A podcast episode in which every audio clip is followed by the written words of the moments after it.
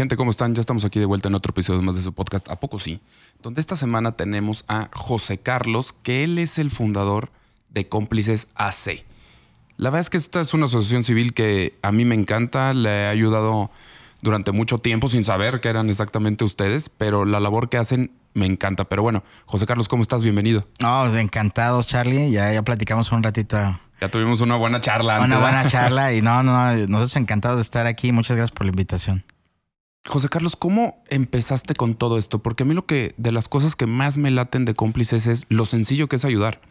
Que es los corazones que vemos en diferentes partes de, por ejemplo, en, en las plazas, en gasolineras, en diferentes lugares que es, a ver, la tapita que yo tengo, la guardo, la pongo en una bolsita y en una vuelta que dé ni siquiera a algún lugar específico de la fundación, paso, la echo y ya empezó el ciclo y empezaron a ayudar. Sí, sí, sí. Pero ¿cómo empezó Cómplices? Bueno, Cómplices empieza de una necesidad de, eh, personal de cubrir algo que, eh, que, que, era un cabo suelto, que era la información confiable cuando hay una enfermedad catastrófica. Yo viví con mi papá una enfermedad de cáncer, que era un osteosarcoma en la parte ósea. Este, teníamos gastos médicos afortunadamente, pero fíjate que se nos acabaron, este, Charlie. Entonces llegamos a la parte de la seguridad social, digo, IMSS, y, y, de cierta manera ya iba muy adelantado el, el, tratamiento, lo logramos, eh, mi papá se, se, alivió de ese cáncer, se puso en remisión, ya falleció de otra cosa, ya no, ya no tengo a, a, ambos, a papá y a mamá, pero, pero ahí es donde me faltaron muchas respuestas, entonces cuando pasa con mi mamá también tema de diabetes y todo eso, entonces digo, no, sabes que tenemos que hacer algo, y nos juntamos unas, un, un grupo de amigos, y precisamente hicimos cómplices. No puedes ser cómplice de ti mismo, tienes que tener a alguien más. Exacto. Y luego empecé, yo, yo soy de profesión ingeniero en sistemas, trabajaba en una empresa transnacional. Bueno, Aquí se vale decir quién y bueno, no pasa nada, ¿no? ya, ya, sabemos. IBMista y, y, bueno, pues en IBM muchos años, más de 18 años. Y en esa parte de cultura gringa, pues de documentar, de, de, de ver eh, realmente un antecedente de lo que vas a realizar como proyecto, empezamos a, sacar adelante la parte de echar lápiz y crear el proyecto, ¿no? Sí. Y cuando estuvimos creando el proyecto nos dimos cuenta de que los niños con cáncer eran importantes, algo antinatural que un hijo se enferme antes que los papás, ¿verdad? Exactamente. Pero, pero nos dimos cuenta que todos eran importantes. O sea, los niños representan el 2.3 de la población en nuestro país. Por cada 10 niños va a desarrollar uno algún tipo de patología de cáncer, sobre todo hematológicas, pero muy específicas, Charlie, es eh, linfomas, retinoblastomas en el globo ocular de 0 a 5 años, neuroblastomas y la parte y la parte de leucemias. Entonces, muy específico los, los cánceres y no es tan recurrente, pero no, no deja de ser importante. Claro. Sin embargo, por cada, por cada niño hay de 10 a, a 30 adultos diagnosticados. Por cada niño hay de 10 a 30 adultos diagnosticados. Sí, sí. Y la cosa es que no es tan marquetero, digámoslo así, que no, no es tan ayudar. taquillero. Yo le digo taquillero. Exacto, no, es tan taquillero. No, y es un tema sensible, no es la, la, las personas se, se sacan más el, el, recurso económico cuando quieren donar por un niño que por un adulto. Claro. Pero ahorita en nuestro país, en Latinoamérica, este, la otra vez un político que ahorita ya andan en campañas aquí en nuestro Jalisco, Ya, México. En general, pues ahora sí es de todo el país, sí. Este decía, José Carlos, es que es bien, es bien duro ver a, a un papá sin su hijo, una mamá sin su hijo. También es muy duro ver a, a los hijos sin papá y sin mamá y sin abuelos. Claro. Entonces creo que la Unión Internacional contra el Cáncer nos invita a que en Latinoamérica tenemos un rezago de 5 a 10 años por segmentar por edad el cáncer. Entonces, el año pasado, precisamente. Ver, per, per, perdón, José, ¿qué, ¿qué, significa eso? O sea, estamos atrasados de 5 a 10 años en segmentar por edad. eh, ¿En qué sentido? Sí, que atendríamos nada más la parte de cáncer infantil en Latinoamérica, sin visualizar las otras patologías y la población, la, el, el, el, la población objetivo que debe de ser es niños, jóvenes y adultos y malos adultos. Okay. Hacer mucho tamizaje, mucho, mucha prevención, mucha detección oportuna. Y lo oportuno ya lo estamos quitando de, del vocabulario, pero pero realmente este, esta campaña, inclusive que hizo la Unión Internacional contra el Cáncer, nos decía que no importa la edad que tengas, tu salud es importante. Okay. Inclusive un eslogan el año pasado de, de la USC, ¿no? Entonces, precisamente en ese, en ese caminar y en ese taller lápiz, cuando hicimos a cómplices, pues empezamos a darnos cuenta que nos deberíamos dedicar, si el cáncer no distingue y el monstruo va más adelante que nosotros, y empezábamos a, a, precisamente a clasificar a quién sí, a quién no por edad, a quién sí, a quién no por diagnóstico, pues no iba a estar padre. Entonces, nosotros ayudamos a niños, jóvenes y adultos de cualquier este religión, edad, este preferencia este sexual, de lo que sea, lo que sea. Y este y también ayudamos a las personas de escasos recursos, sin recursos, porque también esa navegación con los especialistas es importante para que también lleguen a buen puerto y tengan todo el, abordaje de, con innovación tecnológica, con nuevos fármacos, con otras posibilidades de diagnóstico, sobre todo cuando hay un mal manejo de la enfermedad o llegaron en una etapa tardía de la enfermedad o ya no cuentan con los, con los recursos y, hay que seguir ese tratamiento porque era bueno y a lo mejor ya no lo hacen en el privado, pero ya lo pueden hacer por medio de cómplices. Entonces, vemos toda la parte psicosocial y empezamos a, oye, pues los cabos sueltos de la información confiable, te dan paz, pues realmente cuando traes un, arroyo de estrés, una montaña rusa de emociones, te no entiendes ni qué le está pasando al familiar, ni qué le está pasando al paciente, y entre ellos esa expresión de sentimientos abiertos y honestamente no está, la visión realista que va a pasar a futuro tampoco está, la única parte que está es voy a perder a, mi familiar, ¿no? Sí. O, o, el, paciente, pues voy a perder la vida y voy a dejar a mis seres queridos. Entonces, hay que ir trabajando en esa parte psicosocial. Entonces, cómplices, la parte principal es el, el segunda opinión, planificar las etapas de tratamiento, cómo van a ser el abordaje en esa navegación y toda la parte psicosocial que envuelve la enfermedad con respuestas e información confiable por los profesionales de la salud. Es que exactamente eso que dices es muy importante porque como en muchas áreas de la vida, un factor que a veces, cada vez más, pero que a veces no se toma mucho en cuenta es que dices, a ver, una enfermedad, una situación, vamos a llamarle, para no enfocarnos específicamente en, en enfermedades, pero una situación trae una situación psicológica Totalmente. Que es una gran parte de la batalla. O sea, el ánimo, la motivación, porque la mente es muy poderosa y la mente te puede ayudar o a salir adelante o es lo que te puede ayudar a que no vayas a lograrlo. Claro, claro. Entonces hay que trabajar también esa parte y no solo de la persona que, como bien lo dices, tiene la enfermedad, de las personas que lo rodean. Porque el ánimo para esa persona viene de esas personas que lo rodean. Sí, totalmente. Y ellas también tienen que estar bien para que esa persona tenga mucha más fuerza para luchar contra lo que le haya tocado luchar. Entonces es un tema bastante impresionante. Todo que, eh, ahí tocaste un punto padrísimo, Charlie. Este, yo cuando empecé en esto de, de cómplice, que ya tenemos 12 años, este, un médico, un gran, un gran amigo, Oscar González Ramela y Miguel Fuentes, doctores, médicos, este, un oncólogo médico, otro trasplantólogo, hematólogo. A todo el cuerpo le da cáncer menos al corazón. Pero eso de las emociones. Y tienes toda la razón, no hay un cáncer de corazón. No, no, no. Hay, hay, hay temas de las, del mesotelo, de una telita que cubre el, corazón, que es el pericardio. Sí. Que, que, sufre cuando hay una radiación al pecho y este 3D y, y, no se cuida la parte de una tecnología que se llama MRT, que es otro término ya más, más enfocado a mínima invasión. Pero cánceres del corazón, pues no.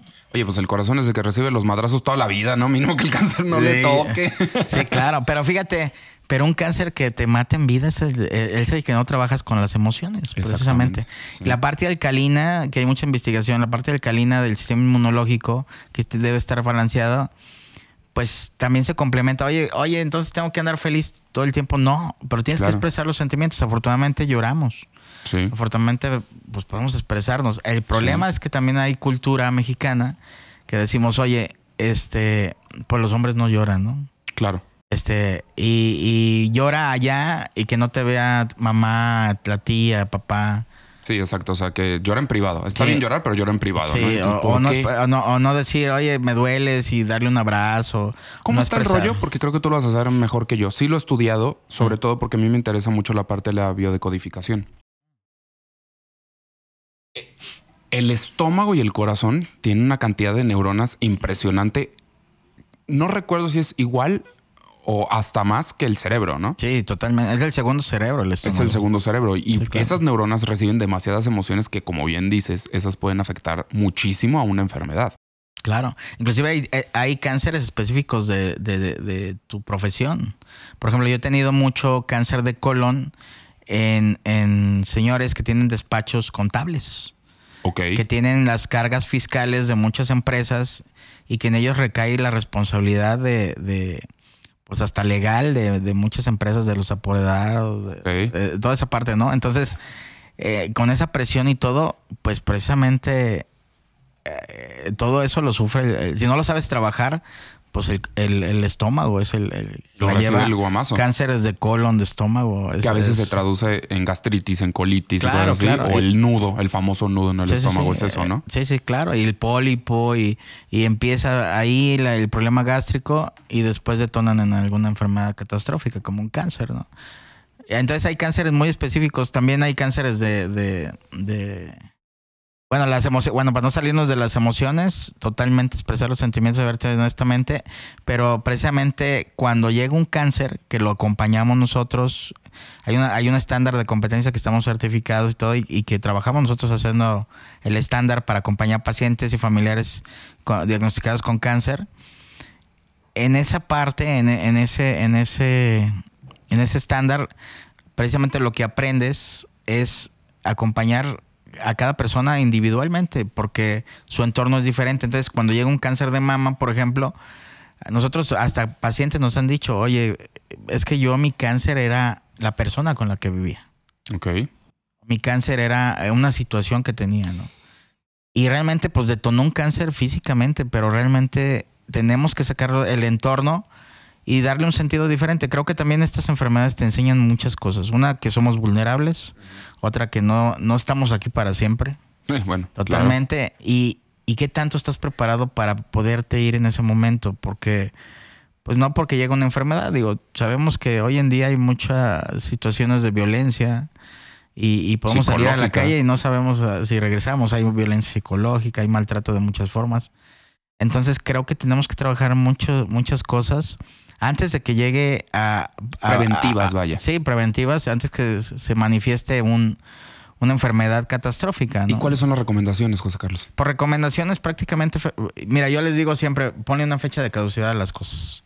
Si las cosas no están sucediendo emocionalmente hablando, si no, no está saliendo adelante con la pareja, con, con, con el socio hasta del trabajo, claro. de muchas cosas, pues sabes que dejarlo por lo sano y salir y, y, precisamente platicarlo, dialogarlo y, y, hacer cierres. Si le pones una fecha, pues tiene que tener caducidad la fecha. Yo, yo, yo les pongo ese ejemplo para que lo entiendan, ¿no? Todos tenemos fecha de caducidad. Todos tenemos fecha de caducidad. No sabemos cuándo, ¿verdad? Pero, pero creo que también hay situaciones que no van a cambiar y que no son ya negociables y que tienen que cerrarse y te pueden dar pauta para que sigas adelante. Hay un proceso de duelo en cada una de ellas y todo. Hay que trabajarlos, hay que llorarlos, hay que berrearlos, gritarlos y todo lo que tú quieras. Pero creo que eso puede ser muy sano. Hay que soltarlos, hay que soltarlos, es diciendo. Sí, totalmente. Yo le digo a cuando platicamos de cáncer infantil, oye, el niño, ¿qué culpa tiene el niño de recién nacido con leucemia? O, pues esa parte, esa carga emocional, genética, es otro tema. Venía tal vez de algo que traían los papás. Claro, claro. Ah, hijo de su madre. Claro, entonces se puede. Eh, eh, hay parte genética que también reconocemos, ¿no? En, los cánceres, pero hay partes de entornos. Por ejemplo, tinacos de asbestos, mesoteliomas, cáncer de colon. Yo tengo una duda ahí, por ejemplo, hay, ha habido, bueno, supongo que sí ha habido, más bien, ¿es normal o te han tocado muchos casos donde, por ejemplo, el hijo tiene cáncer? Y por esto mismo que tú dices emocional, le da al papá o viceversa, el papá tiene y por eso le empieza a dar a los hijos, no genético, sino por la parte emocional que dices, es que pues no lo soltó, no lo liberó, lo, se aferró. Pues eh, digo, tanto así, ¿no? Digo, Está difícil saberlo, me Sí, sí, sí. Sí es difícil. Inclusive el, profesional de la salud te dice es multifactorial y no sabemos qué lo ocasionó.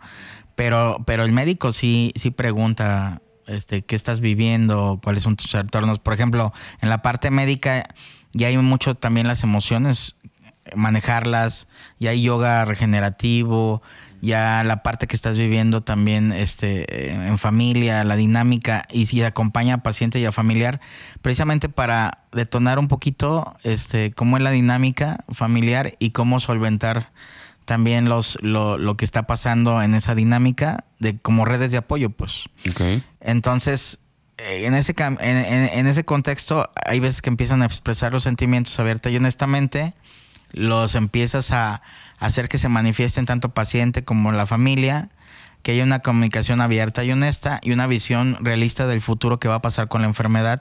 Y si tienen que cambiar los roles, porque también dices, oye, es que yo soy el sustento de la casa. Sí, pero ahorita hay una pausa en el camino. ¿Y quién lo va a hacer? Alguien lo tiene que hacer. No, es que no puedo. Yo, no, no, es que no sé si quieres. O sea, esto probablemente la enfermedad en algún proceso de, del protocolo de tratamiento vas a tener que hacer una pausa y no te va a permitir la enfermedad desarrollarte como venías haciéndolo.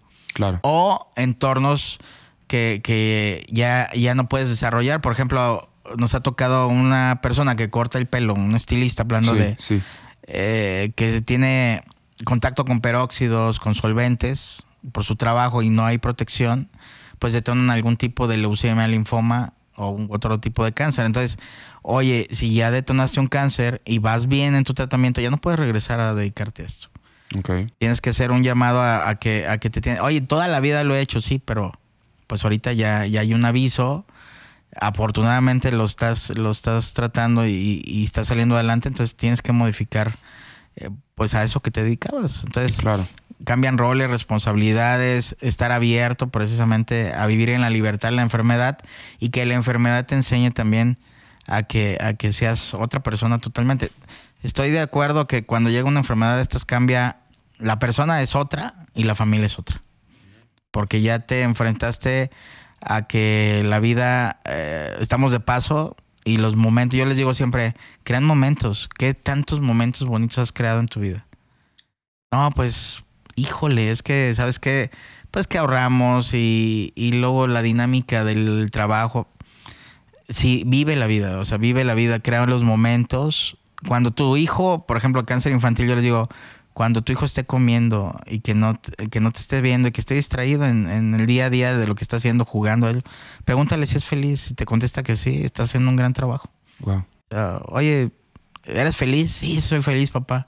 soy feliz, mamá vas bien, vas bien. Y si te dicen que no, pues mínimo ya sabes. Claro, claro, y hay que trabajar,lo y hay que estar con él, y hay que acompañarlo, y hay que y hay que darte el tiempo para todo, todo, porque queremos acelerar, cuando hay un proceso de enfermedad queremos acelerar todo. Sí. Y no nos da la vida, o sea, oye, la carnita asada. Aquí en México usamos mucho ese término de la carnita asada, la, la acercarnos, la comidita, este, el amigo que te dice, ¿cuándo nos vamos a tomar un café, Charlie? Sí, sí, sí, una chelita. ¿Cuándo una chela, Charlie? Unas salitas, o sea, este, ¿cuándo? Y lo posponemos y, y aparte te está buscando porque pues hay, hay una amistad ahí. Claro, te quiere ver. Sí, claro. Entonces, esa parte creo que hay que rescatarla. Siempre hay que rescatarla y siempre hay que darte el tiempo para los buenos amigos. Y, y, después dices, oye, qué padre me la pasé, ¿no? Y es el mejor legado que puedes dejar. Además. y además, esos son esas descargas que bien dices que ahí con él te puedes desahogar o se te puede olvidar o lo que necesites para dejar al lado. Pero a ver, yo estoy muy de acuerdo con lo que dijiste. Es importante esos momentos de, vamos a decir, de desestrés, de desahogo, de olvido, de lo que tú quieras.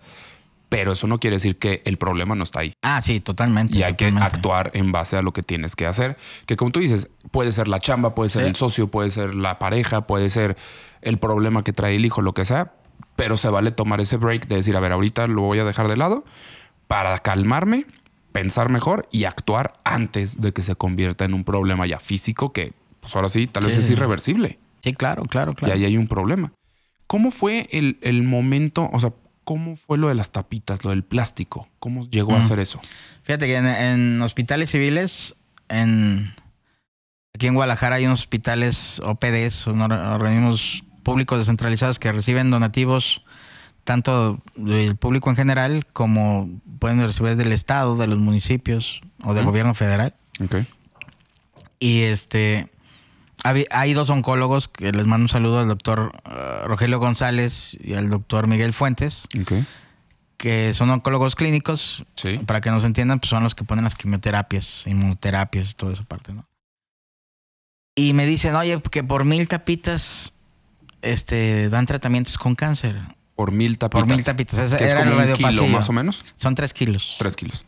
Le dije, pues eso no, no es posible. Le digo, es imposible porque nosotros ya compramos medicamento de 60, 5 mil, 20 mil pesos o más. Y Le dije, yo no creo que sea posible, pero pues denle, ¿no? pues Entonces, si ellos dicen, pues qué em- bueno. Empezaron a juntar las tapas, empezaron a hacer mucho ruido en redes sociales. Y este, y el rato pues era un mundo de tapas. Sí. Fue un mundo tanto de tapas, Charlie, que a Miguel Fuentes en su casa, que ahorita es director de una gran clínica oncológica aquí de innovación, en su casa le llegó un camión de tapas. A su casa. A su casa, su papá le dijo, médico también, el papá le dijo, oye, ¿qué onda? ¿Qué vamos ¿A a qué hacer te- con esto? ¿A qué te estás dedicando? Dice, con esto, ¿no? Entonces le platicó y todo. Dice, sí, Miguel, pero no puedes estar recibiendo esto aquí en, en ¿Qué la vamos a hacer casa, con ¿no? Nos van a correr los de la, aquí los de eh, un coto, ¿no? Sí. Entonces, eh, lo platicamos y, me- eh, y yo iba pasando ahí en el hospital con, con habiendo pacientes y, y me dice, oye José Carlos, necesitamos que nos ayudes a hacer un proyecto de esto porque quisimos cambiarlas y no existe. Tenía razón, no existe. Y eh, fue un proyecto que se donó por allá por Colombia, por Ecuador, de las tapas, pero no estaba bien definido. Entonces, estaba Jaime Agustín, que fue secretario de salud de aquí de- del estado. Lo platicamos, estaba el Congreso de Avance en Medicina, en más o menos en ese tiempo, que, que es muy famoso aquí con la Universidad de Guadalajara y con el Hospital Civil. Y para acelerar todo, para que no nos no, no estuviera en las fechas del Congreso, nos dijeron, pues, ¿sabes qué? Era un, cuando lo platicamos fue un miércoles. El jueves dijeron, hasta el proyecto. Nos sentamos los tres, eh, Rogelio González, Miguel Fuentes y un servidor. Sí. Hicimos el proyecto ahí en la máquina en una hora entre consulta de ellos con sus pacientes y pues yo ahí en el área de comunicaciones. Y, y dijimos, bueno, lo vamos a presentar la otra semana, ¿no? Y el viernes nos dijeron, el viernes arranca. Arranca. La- arranca, arranca la presentación con el director y, y convocamos a medios para el sábado arrancar el proyecto completo. Entonces fue, fue algo, ah, fíjate que nunca lo había platicado ahorita que, que estoy haciendo, es una primicia pa- ah, para, para poco sí, porque nunca habíamos dicho cómo fue, ¿Cómo fue el proyecto, el inicio. Y la parte, digo, de- no hablamos los detalles, ¿no? Entonces nos convocaron a muchos medios de comunicación, televisión, radio y todo. Les dieron permiso a los dos médicos, precisamente faltar al servicio es- el- el viernes. Ok. Y, y nos metieron a, a la- al ruedo ahí con, eh, con Jaime Agustín, con el director de los hospitales civiles. Sí. Y dicen, a ver, platiquen, no, pues es de esto, se va a llamar, ¿cómo se va a llamar? Y nos volteamos a ver, Recicla contra el cáncer. ¿Y cómo es el logo? Pues es una lazada con... Y lo inventamos, todo lo inventamos en ese momento. Ok. ¿Y cómo van a arrancarlo? Pues eh, la lucha contra el cáncer. Yo tengo amigos luchadores. Ok. Entonces le dije, no, ya hablé con mi los luchadores. No había hablado con nadie. ¿Qué? Vamos a, a montar un ring de lucha libre dentro del hospital que cuando se, cuando yo el están locos, ¿cómo que creen? Se sacó de onda, ¿En- dijo, ¿qué van a ¿en hacer? dónde? Aquí en urgencias cabe el ring de lucha libre dentro del hospital. Es la primera vez que hay un inclusive era la primera vez que había un ring de lucha libre dentro de un hospital en Latinoamérica. Ok. Entonces, entonces ya dijimos, bueno, va, denle, eh, arranca el sábado tal y se convocan medios, todo, y se van a, a rueda de prensa y, y medios el viernes. El viernes acabamos, el- la última entrevista fue a las 11 de la noche y empezamos desde las 7 de la mañana. Ok. Fuimos a todos lados. Arra- le dimos seis meses porque creíamos que no iba a funcionar. Ajá. Y no nomás íbamos a juntar la tapa, vimos que detrás de una tapa pues hay un PET, un envase, entonces juntamos La tapa era porque, en teoría, la tapa es la parte que más plástico tiene de todo el envase, ¿no? No, fíjate, la tapa, la tapa era por la facilidad y radiopasillo que había de las mil tapas. Ok. Ok. Por eso era la tapa. Entonces nosotros dijimos, no hay que darle el sentido a la tapa, hay que darle el sentido al PET. Ok. Pero el PET, una de las propiedades es que es más ligero, este, no pesa, Sí. Es aire. Es aire totalmente. Y las tapas se diversifica mucho tipo de polímero, o sea, son de diferentes tipos. Sí. Entonces, pero, y hacen popotes. La, la verdad, la- por eso la ley popote, cuando sale, este, que en Europa sale y hacen popotes no desechables. Y aquí cuando sale quieren no hacer ya popotes. Entonces, ¿y si qué va a pasar con las tapas y las bolsas? Con las tapas hacen bolsas y popotes. Ok. Entonces estábamos haciendo la mitad de la chamba. Ojalá y que no siga la ley popote y mejor se haga como en Europa, que hay popotes reusables Reusables. y muchas cosas reusables, porque si no, al rato va a haber tapas en los océanos, o sea, va a haber otras, cosas, ¿no? Y este, y bueno, eh, empezamos PET, tapas de aluminio. tapas y aluminio. O, sea, las latas y Las latas de aluminio. Entonces, este, inclusive no íbamos a hacerle tanto fuerza a la tapa, era el PET. Ok. Sin embargo, ese radiopasillo seguimos al día de hoy con ese radiopasillo y sigue las tapas, que, que sin problema, ahorita ya es un boom las tapas donde quiera, ¿no? Sí. Y así inicia la campaña. Salimos de ahí, hablamos con, con los luchadores, dice, oye, ¿cómo andan? Como para el sábado, porque... porque ya los comprometí. y, y dice, no inventes, José Carlos, sí. Y empezaron a hablar, nos juntamos y el ring de lucha libre lo desmontamos de un gimnasio. Ok. Para traernos el ring. Se no, se, o sea, conseguiste un amigo que tenía un gimnasio. ¿De dónde salió el O sea, uno, de los luchadores tenía un gimnasio y tenía un ring fijo. Ah. Que un ring fijo no es lo mismo que un ring que se mueve. porque pesa que no te imaginas. Y está pijado y está en potra todo, sí. Y pedimos una camionetita chiquita del hospital civil. Ok que cuando le pusimos los, los mástiles que traen los, los, bueno, las, no sé si sean mástiles, las cuatro orillas del ring pesadísimas, pues empezó a levantar la camionetita, ¿no? del peso ya no del podía. peso, entonces tuvimos que contratar una camioneta, tuvimos que armar el ring. Por total que lo hicimos, salió padrísimo. los luchadores fueron con gusto. Sí, con gusto, se llenó, se estaba desbordada ahí la consulta. Eh, no mames. Eh, eh, o sea, padrísimo, padrísimo. La, verdad. Y el Retiro es una colonia muy populacha donde está el Hospital Civil. Sí, sí. Y, el, y eran famosísimos los luchadores sí, ahí. Sí, sí, sí, sí. No, sí, los luchadores, pues súper, súper de barrio, ¿no? La, parte de la lucha libre. Entonces, una señora, una viejita, digo, viejita con cariño, le digo, ¿no? Ajá. Que ya va ahorita el, el tema incluyente del lenguaje, pero, pero una viejita, viejita de unos ochenta y tantos años volteamos y, dice Jaime Agustín, te, se pasaron de veras. Y la viejita decía, mátalo, rómpele los huesos. Entonces dijimos, qué chido. O sea, o sea se puso bueno, sí, sí se logró, como si estuvieras allá en la Arena Coliseo. Sí, y Claudia Fonseca, que es la de comunicaciones, que le manda un saludo del Hospital Civil, este eh, caían al suelo y se oían los trancazos, decía Claudia, oye, ¿me traigo a los de urgencias? Le digo, no, es que los vinieron pero sin hueso, los luchadores no tienen hueso. Por eso se oyen los, ramalazos, ¿no? ¿Qué es lo que tiene el ring que hace que suene más el madrazo? Ah, tiene, tiene, unos amortiguadores, ah, precisamente eh, que amortiguan y hace que, que, suene. el golpe sea mayor. Ok. Y, precisamente que haya un rebote para absorber eh, los impactos. Entonces, sí se oye más de, más de los... Sí, es un resorte tal cual, un resorte que, que esté abajo del ring. Pero padrísimo, le dimos seis, seis meses de vida y no lo pudimos, no, no lo pudimos dejar de, tener vigente porque la gente se acostumbró a juntar tapas y precisamente vimos que le dimos un sentido porque el, si el planeta tiene un cáncer que es lo que tiramos nosotros, si nos separamos, por los que vivimos aquí adentro, creo que nos no nos va a ir tan padre, ¿verdad? Exactamente. Entonces, le pusimos el Logan, lo que es un cáncer para el planeta es una lucha contra el cáncer. Ah, qué fregón. Y, y firmamos el, el, el, único convenio que tienen los hospitales civiles y el único proyecto que puede usar el escudo de los hospitales civiles es cómplices con Recicla contra el Cáncer, pero no es tanto nuestro proyecto, es de ambos, es tanto de hospitales civiles como de, de cómplices. Nosotros le dimos la parte de ya de estructura y con esto se apoya a niños, jóvenes y adultos de escasos recursos. En estos 10 años hemos prácticamente logrado 10 millones de pesos con 12 años, perdón. Con, con, con, el proyecto de Recicla contra el Cáncer hemos ayudado, hemos eh, más o menos ayudado como a 1.300 y tantas personas desde el principio hasta el final y tenemos tres trasplantes de médula ósea. Para que se den una idea, un trasplante de médula ósea más o menos cuesta como de un millón, un millón y cacho. Y lo hemos hecho en privado. Y, este, y aparte, Recicla de cierta manera ha juntado recursos, pero ha sido el pretexto para que donen también a, cómplices.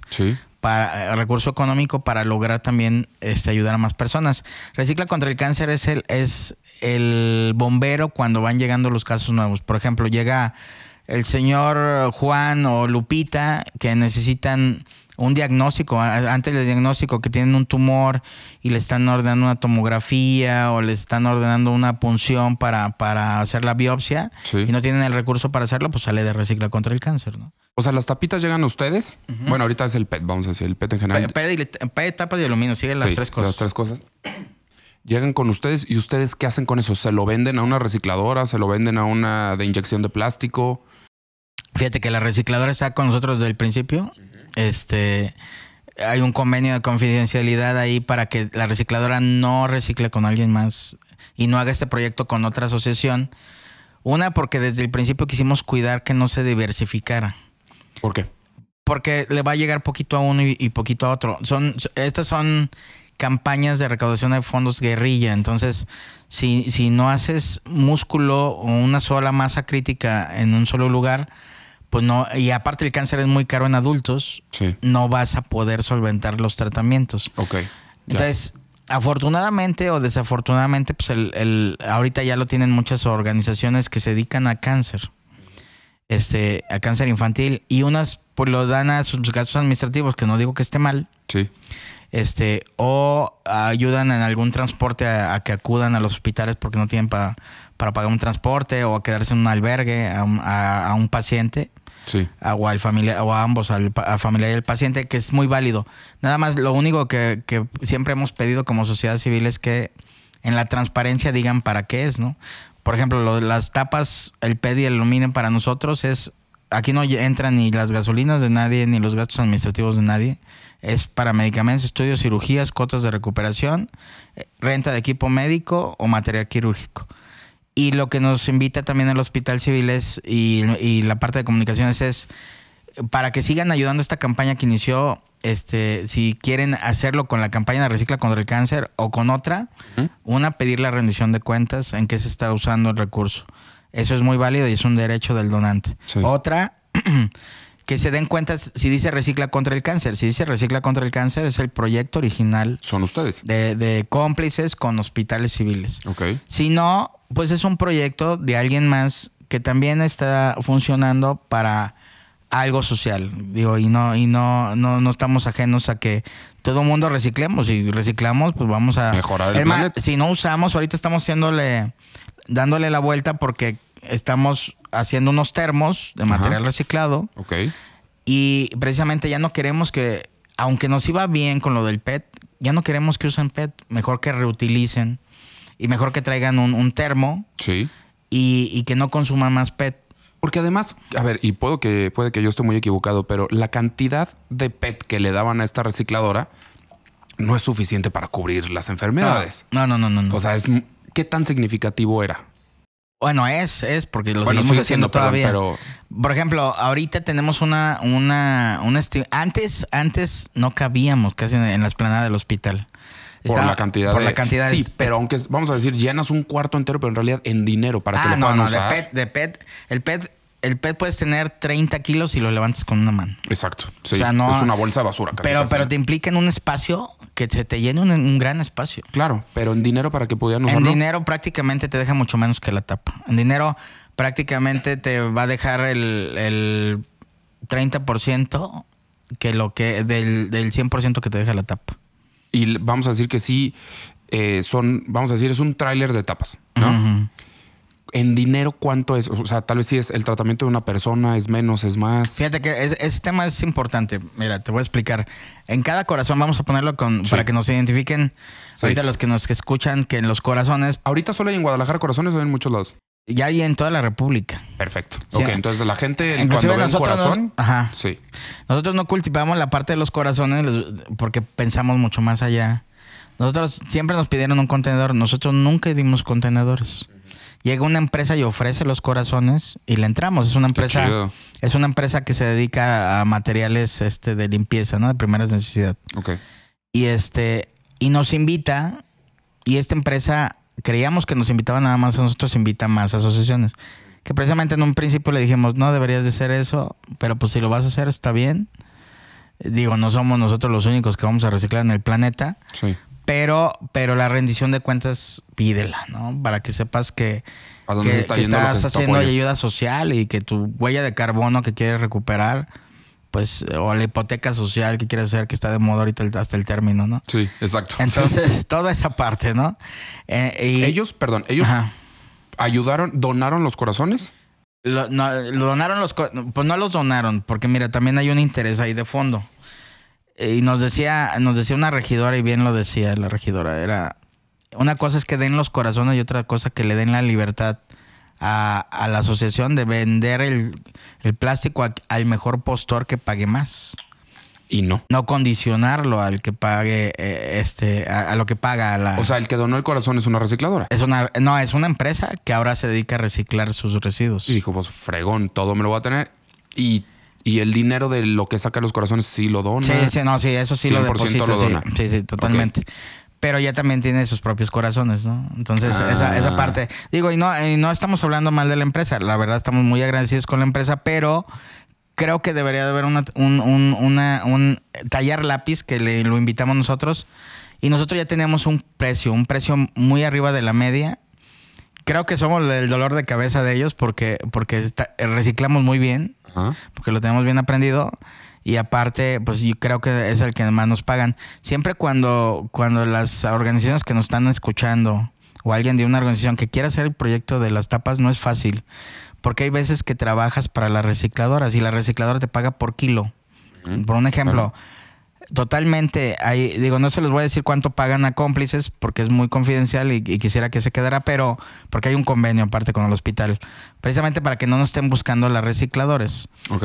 Eh, y pero hay, hay, hay asociaciones que sacan el proyecto de las tapas y prácticamente les, les pagan por kilo 50 centavos. Por kilo. Por kilo. Entonces al corazón le caban 100 kilos. Imagínate que se los pasen 50 centavos o, peso. No, no están trabajando, no están haciendo nada Son 50 social. pesos por el, todo el corazón. No están haciendo nada social y están, alguien está ganando más. ¿Estás de acuerdo?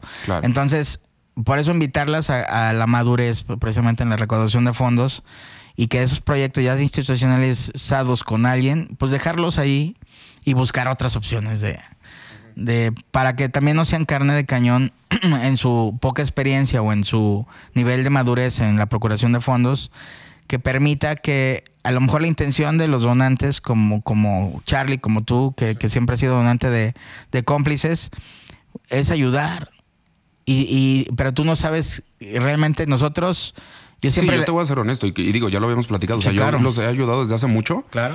Pero la verdad lo acepto. No he ido más allá en el sentido de que, oye, o sea, no he pedido rendida de cuentas, no sé. Claro, claro, claro. Esto, o sea, yo digo, o sea, como muchos me imagino, yo llego, dono y digo, qué bonito se sintió, le voy a seguir, pero hasta ahí, ¿no? Sí, sí, claro. No toda la labor de fondo que tú estás mencionando. Claro, y esa, y esa parte es importante porque y eso, eso es invitarlo, los que nos escuchan. Cómplices, aparte que reciba el recurso, le mete cabeza de cómo se va a aprovechar ese recurso. Porque una es recibirlo y nada más este pues ver las necesidades y pum, gastarlo, este y apoyar, pero apoyar hay que ver precios preferenciales de medicamentos, convenios de colaboración con hospitales, convenios de colaboración con médicos. O sea, hay mucho trabajo de fondo para que ese recurso se use con buena cabeza. Claro. Y porque no es lo mismo que llegue y, y, no, y lo utilices a que lo utilices con buena cabeza. O sea, que se haga el proyecto bien, bien, bien. Y, digo, el proyecto de Recicla está bien institucionalizado, ¿no? Sí. Tiene métricas, tiene todo. Ahorita llevamos más o menos desde que empezamos como 700 toneladas que le hemos quitado a, que no se vayan al océano, que no se vayan a contaminar, que se haga el pellet, que son unas pastitas, precisamente los que dijiste, y que se vuelva a utilizar. Sí. Sí, entonces esa parte es importante y les se los digo al Un poquito el micrófono. Sí.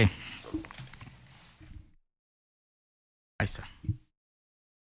Ahí está. Y este, y bueno, eh, eh, eso, así empieza el, el, el, el proyecto de Recicla contra el Cáncer. Premio al Mérito Ambiental en Jalisco 2017. Un honoris causa, el premio. Digo, también cómplices. Este, reconocido también por en el CIAM, en el Congreso de Avances en Medicina.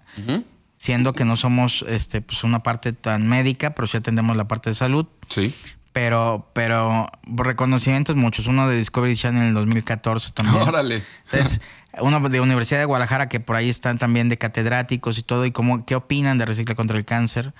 Entonces creo que ha sido un proyecto muy bonito porque es filantropía totalmente, Charlie. O sea, que tú lleves la tapa y que te des el tiempo de trasladarte, ir a buscar un corazón y dejar la tapa, este, es filantropía. Estás, eh, estás haciendo recursos también tuyos, propios, eh, tu tiempo también es importante, entonces, para ir a hacer una labor. Y ese es y aparte doble, porque como tú dices, o sea, una es que en mi caso esa fue la, la razón principal, ir a donar a personas que sufren de alguna enfermedad específicamente de cáncer. Eh, pero también estás reciclando, también estás dejando de tirar basura y en realidad solo pone una bolsita de basura al lado de tu bote de basura para que, a ver, esto va acá, esto va acá y lo llevas. Y hay lugares, por ejemplo, el Parque Colomos, que también ahí puedes reciclar, Plaza Andares tiene el corazón, eh, gasolineras en todo el país ya tienen el corazón. O sea, en realidad ni siquiera es tanto esfuerzo, no sé por qué a veces nos cuesta tanto, ¿no? Sí, sí, y y mira, y es una inversión también, porque si invertimos en cuidar nuestro planeta, pues nos va a ir mejor. Nos va a ir mejor. A nosotros. Entonces, y bueno, esa es una recaudación institucional. Tenemos varias. Tenemos Bigotes también, que es un proyecto de cáncer de próstata. Tenemos ¿Cómo funciona Bigotes? Bigotes prácticamente es todo lo... De, a los que se dejan el bigote o la barba, que es como como la de November que hicieron en España. Sí. Nosotros quisimos hacerlo aquí. no Shave November. Ajá. Ajá. Entonces, quisimos hacerlo aquí, hablamos España donde inicia, nos dice, ya que hagan ruido, pues nos hablan. Ok. Entonces dijimos, pues vamos a hacer ruido con bigotes. O sea, ¿para qué vamos a ocupar una campaña este, que venga desde allá, no? Allá la campaña, pues lo que invitaba es que te dejes el bigote, que te dejes la barba y lo que te ahorraste en, hojas de afeitar o en, rastrillos, pues lo dones, ¿no? Y así hacer ese ah, movimiento. ese era el movimiento real. Ahorita se ha perdido un poco. Entonces, Bigotes pues, prácticamente aquí nació. Gillette nos, nos, eh, nos ha estado apoyando. Y hay veces que ayudamos a medicamentos para cáncer de próstata que son carísimos. Y este o a antígenos prostáticos para detectar eh, enfermedad de inflamación benigna de próstata o ya, ya que esté comprometida la próstata. Y ya seguimos el seguimiento con los mismos urólogos, ¿no? Entonces, de cierta manera trabajamos en ese, en ese contexto y, institucionalizamos bigotes. Hay otro proyecto que se llama Colmena, que estamos ahorita ya, ya afinándolo mucho, ya se está registrando, también para, para la parte de los entornos. Por ejemplo, urbanizar, que esté un, un transformador afuera de tu ventana cuando debe las reglas de urbanización deben estar a ciertas medidas retiradas de tu ventana, este, te puede ocasionar una leucemia o un linfoma. Un transformador. Un transformador. O sea, del de la CFE. Sí, sí, claro. Ok. Entonces, esa, esa parte de con eh, eh, urbanizadores, con arquitectos, con ingenieros, con obras públicas de los estados, pues no, no hay que dar un permiso, eso hay que legislarlo, no hay que dar un permiso, si no se comprometen a que vaya todo por abajo. Y que no tengamos líneas de alto voltaje, porque nadie te toca tu puerta y te dice, oye, ¿sabes qué? Voy a pasar una línea de alto voltaje enfrente de tu casa. Yo creo que nunca, nunca te han tocado ni siquiera qué pasa ahí enfrente. No, más bien solo se escucha el madrazo. ¡Pah! Y ya trono esa verga. Sí, ok. No, y aparte, y aparte eh, ustedes, eh, la otra vez decía un amigo, este, un amigo gringo, este que vino Michael, dice Dice, es que aquí eh, ustedes dicen, oye, le cayó un rayo del transformador, es que lo estás poniendo en el aparador para que le caiga el rayo, ¿no? Sí, sí, sí. No en la subestación eléctrica. Claro, o sea, lo estás poniendo de pechito para que le caiga algo. Claro, entonces, pues claro que, que, no estamos haciendo las cosas bien. Y vuelves a lo mismo, lo que tú decías es eh, ganancia de dos lados, porque aparte la ciudad se va a ver más bonita sin cables. Sí, sí, sí, totalmente. Y aparte, te vas a ahorrar en el sistema de salud un paciente con eh, la cama más cara es la de un hospital. Entonces, y, y, lo más... Y ni tan cómoda. Sí, y ni tan cómoda. Entonces, y aparte el paciente oncológico es caro, hematológico muy y oncológico, caro. muy caro. Entonces, le cuesta también al país que un paciente la esté pasando mal por un problema de entorno. Y yo estoy muy de acuerdo con lo que tú dices porque eh, creo que una parte muy importante que nos falta... A ver, lo que ustedes están haciendo está y lo digo de todo corazón, corazón, chingón, que es reciclas y ayudas. Pero eso lo estás haciendo muy bien del lado de, ok, asociación. Sí, claro. Del lado personal, cada persona también deberíamos de tener la cultura de la prevención. O sea, ¿qué hago para yo no llegar ahí? Para que a mí... No, a ver, algo te va a pasar en la vida, pero de algo te mueres. Como tú dices, todos tenemos fecha de caducidad. Pero que dices, ¿por qué le ayudo, no? O sea, ¿qué tengo que hacer para que... Ok, tal vez ahorita voy a invertir voy a decir un número menso porque pues, no tengo cifras, pero voy a invertir 15 mil pesos al año en ciertas cosas de prevención. Sí, pero te vas a ahorrar un millón de pesos de que sí te enfermes. Es una inversión totalmente. Es una inversión. Y aparte, pues vas a estar mejor, vas a rendir mejor. Todo ese tipo de cosas, todo ese tipo de, de pensamientos de prevención creo que son muy importantes. Sí, sí, sí, totalmente. Y nos hacen falta. Es por, por, ejemplo, un, cáncer de pulmón, hay medicamentos de 150 mil pesos. ¿Cuánto te costaba? Pero tú le estuviste gastando ahí a la cajetilla de los cigarros. Exactamente. Oye, José Carlos, te costó doble. Pero, pero, pues no siempre se mueren de cáncer de pulmón los que fuman. Ah, bueno, son factores de riesgo. Exacto. Entonces, eh, yo creo que en este caminar, ahorita que hablas de prevención y detección, bueno, de prevención, sí cabe la prevención, porque antes decían, oye, en la política pública cabe, sí cabe. Sí. Cabe la prevención, por ejemplo, cáncer de mama, si hay algo genético, Exacto. se hacen los BRCA 1 y 2, que son marcadores precisamente para ver qué cargas tienes de estrógeno, progesterona, toda esa parte genética, y puedes saber cuánto, cuándo vas a cachar un cáncer de mama. Y hay que hacer acciones del vacío de vaciamiento de las mamas que pasó con Angelina Jolie. Sí. Este, ella conservó los pezones y representaba 5% cada uno de los pezones. Luego reconstruir las mamas Sí, y bajar totalmente la, la, parte de prevenir, esa es la parte de prevenir. Sí, esa es la parte de prevenir. Precisamente un cáncer de mama, ¿no? Y sobre todo cuando hay una carga muy fuerte genética. Sí. Y la parte también de prevenir, pues una vida saludable, un, este, estilos de vida también que nos vayan sumando, pero sabes que también informarnos muchísimo, informarnos mucho. Por ejemplo, los, los tinacos de asbesto que sí los tenemos lamentablemente aquí en Jalisco, México, en muchas colonias muy de barrio son aquellos que no son pues de plástico. Exacto. De un polímero. Y son tinacos de asbesto. Y el asbesto es cancerígeno totalmente. Entonces genera mesoteliomas o cánceres de colon. Entonces, más de 30 años de bañarte y utilizar esa agua. Además, ¿es más caro o no? Que el, el... de plástico.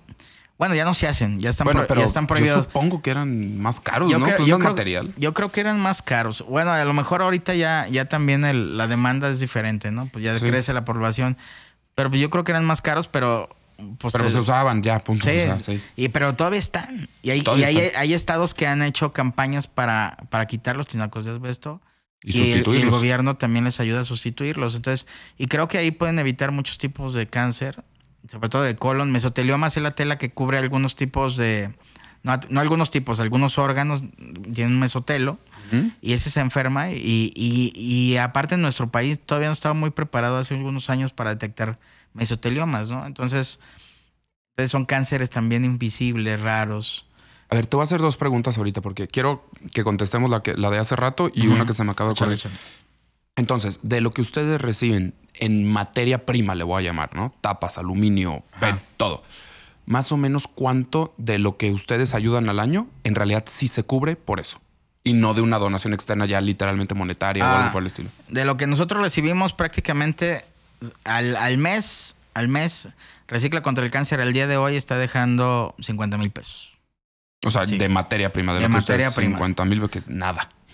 O sea, pues, es algo, pues, pero. Pues nada, pero si llega, si llega eh, bueno, no puede ser nada, sí es, sí es importante, pero si llega Lupita, Juanito y ocupan un estudio de 10 mil pesos, el, el PED scan que cuesta 18, ya con convenio y todo, Claro que sale de ahí. No, no, no, claro, pero no, no, no por menospreciarlo, lo que decimos, también están reciclando, sino decir, para que la gente haga conciencia, decir, no, es que la donación de otros lados es lo que en realidad está haciendo que se mueva. Es una muy buena estrategia, como tú dijiste, em, se empezaron a hacer famoso, la gente está reconociendo, ya lo ve, ya los pueden buscar por otro lado, decir, oye, es más, y hasta se valdría, ¿no? Que alguien diga, la neta, a mí me da hueva buscar las tapas o lo que sea porque no quiero un desmadre en mi casa, pero dono. Ah, claro, dale, dale, dale, está bien. Claro. O sea, eso es lo que voy, la conciencia de decir, es que es que dicen, no, pues ve la cantidad de, tú lo bien dijiste, 70 toneladas. Es que no es tanto. De todos modos hay que donar para poder ayudar.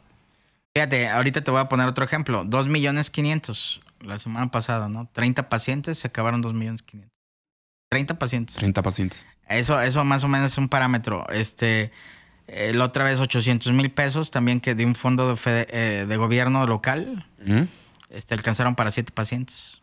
Ok. Entonces, prácticamente no crean que, o sea, es, es, es caro, sí. ¿Dos millones doscientos, dos millones quinientos, cuántos pacientes? Treinta pacientes. Treinta pacientes. Y, y 800, este, siete pacientes. Siete pacientes. O sea, estamos hablando de 37. Y ahorita tocabas dar una estadística al principio muy importante, decir, por cada niño hay 30 adultos. Hay 30 adultos. O sea, por cada niño, 30 adultos. O sea, prácticamente esos 30 adultos se gastaron 3 millones 300 mil pesos. Es ah, y aparte cambia, porque son patologías. Si hay un cáncer metastásico mal manejado, en, estadios muy avanzados de la enfermedad, este, ya vienen muchas cosas, este, hay que ponerles sondas, hay que ponerles muchas cosas. Y al final también tenemos cuidados paliativos nosotros, porque también somos muy conscientes de la dignidad del paciente. Cuando el paciente ya no es recuperable, como lo dicen los médicos, hay mucho que ofrecerle para que tenga dignidad, calidad de vida. Entonces, calidad de vida, calidad de muerte, ¿no? Que, se dice, ¿no? Entonces... Yo tengo una amiga que, que una de sus especialidades es cuidados paliativos. Para los que no saben, cuidados paliativos es al enfermo terminal darle la mejor calidad de vida y que no tenga tanto dolor y pueda claro. vivir lo que pueda. Qué difícil. Ay, aparte, sabes que también muchas condiciones, también, porque por ejemplo, cuando hay vértebras que se acabó la quimioterapia, hay dolor, entonces, condiciones de dolor, condiciones de neuropatías que causan los tratamientos y todo eso, los cuidados paliativos, nada más que la gente se asusta cuando le dices cuidados paliativos. Y en las, en las unidades hospitalarias la, han manejado como medicina del dolor. Pero el término correcto es paliar. O sea, paliar es, es, es calmar la, el dolor, calmar la neuropatía, calmar la condición, inclusive en, situaciones como personas con discapacidad, con la espasticidad, en, parálisis cerebral o algunas condiciones, este, puede entrar cuidados paliativos. Entonces, hay una desinformación de los cuidados paliativos, pero es algo fundamental que tienen que trabajar los médicos y académicamente también hay cómplices involucra cuando incidimos en política pública decir, en la academia hay que enseñarle a los médicos a dar las malas noticias y hablar en qué momento pueden soltar para no, para no llegar a, tener al paciente ya con mucha sobrecarga cuando ya no hay nada que ofrecer. Sí. Médicamente hablando. Pero si hay mucho que ofrecer este, en la parte paliativa y también en, en, soportar o dar sobrevida a ese paciente. Es que eso es, es muy importante. Pero Sí, o sea, es un, es un tema, sí lo puedo entender, ¿no? Que es, es, a donde no quisiéramos llegar, pero las cosas pasan de todos Sí, claro, claro. Pues, no, y los cuerpos sabes que no, no lo resisten, ¿no? Pero esa parte es importante y todo el recurso suma, pero como tú bien lo dijiste ahí, las batallas se ganan con generosidad y hay veces que sí hace falta mucho recurso. Cómplices tiene una carga como de 150 pacientes o 100 pacientes por, por mes que llegan a la asociación a pedir ayuda. Ahorita andamos cubriendo alrededor de 60, 70 pacientes al día de hoy, que nos implica como 3 millones de pesos recurrentes, porque ayudamos de una vez cada mes, cada mes, cada mes, cada mes. Sí. Este, ahora que fue a México, ah, salió una persona que, que, su paciente ya falleció. Dice, oye, yo tengo un, un este, Obdivo, es un medicamento para cáncer de pulmón ¿Quién tiene un paciente, no? Ah, lo, lo va a donar. Entonces ya lo donó, yo me lo traje del aeropuerto para acá y entonces ya le habla el paciente, pues aquí está un Opdivo que te vas a que, que ya no te va a costar. Y es un paciente del IMSS. Porque no, aparte tenemos un sistema de salud ahorita, Charlie, desarticulado por una transición de gobierno y malas decisiones. Y hay que decirlo ah, tal cual. Entonces, pues tú pagas impuestos, yo pago impuestos y pues, lo que queremos es que yo no tengo problemas por, con pagar impuestos, pero si me dices no hay delincuencia hay un sistema de salud fuerte, este, de primer nivel, sí, y este, y aparte, eh, no caes en un bache cuando vas manejando.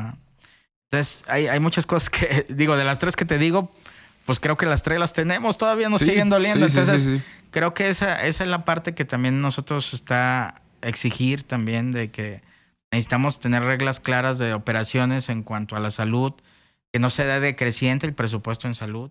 Y que tengamos precisamente campañas de prevención. Nunca va, no va a haber lana que nos alcance si, si tenemos un país con muchos padecimientos como eh, diabetes, enfermedades cardiovasculares, cánceres, enfermedad renal ahorita también. Hay mucho. Entonces, entonces creo que la, parte que nos toca también es cuidarnos, pero también hay que, hay que hacer conciencia de que tenemos que tener hábitos, hábitos más saludables. Eso es lo que te iba a preguntar, esa es la otra, José Carlos. Por ejemplo, ahorita decías de los transformadores y del asbesto.